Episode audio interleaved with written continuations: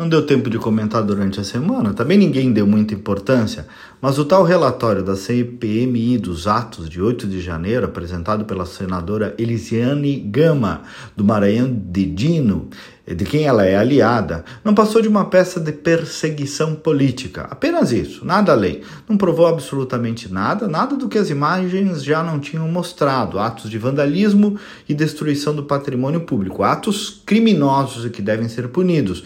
No mais, olhou para uma narrativa de criminalização da direita e, claro, como era de se prever, do Bolsonaro, cuja ligação fizeram por meio de um hacker mentiroso e já descredibilizado pela própria justiça, sem nenhum nexo causal.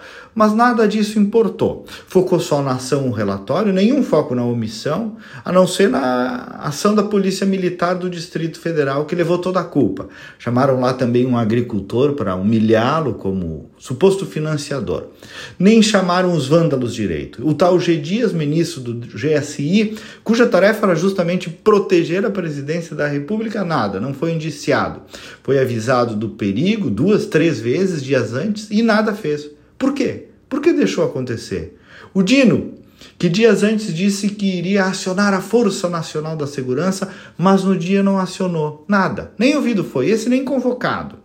Não entregou nem as imagens das câmeras do ministério. Então, de novo a pergunta: por que, senhores? Por que deixou acontecer? E a outra pergunta, senhores: a quem beneficiou o 8 de janeiro? Já pensaram nisso? E eu pergunto isso com total repugnância a cada ato de invasão, a cada janela quebrada, a cada violência praticada, a cada bolsonarista tresloucado e imbecil que tenha participado daquilo, criminosos, e que devem ser punidos na medida, na medida da culpabilidade de cada um. Igual deveriam ter feito e não fizeram quando o MST tentou invadir o STF ou quando invadiu o Congresso e feriu dezenas de pessoas. Mas lá não, lá foi assim. Não se pode criminalizar os movimentos sociais. Então, só não desprezem a inteligência do povo brasileiro. Tá todo mundo vendo, por mais que não queiram. Sobrou uma perseguição implacável não suportam uma oposição. Tudo agora virou agressão, ódio, baixo nível, mas que coisa, que delicadeza. Até o Felipe Neto pedindo paz, que até ontem enxovalhava quem não ousasse votar no Lula. E pasmem, senhores, Pasmem, a relatora, semanas antes do relatório, ganhou dois presentes de Lula.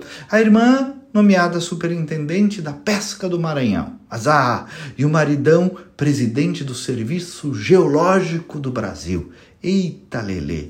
Em qualquer outro país isso seria escandaloso. Aqui é parte do show. Bom final de semana até segunda-feira e vamos com fé.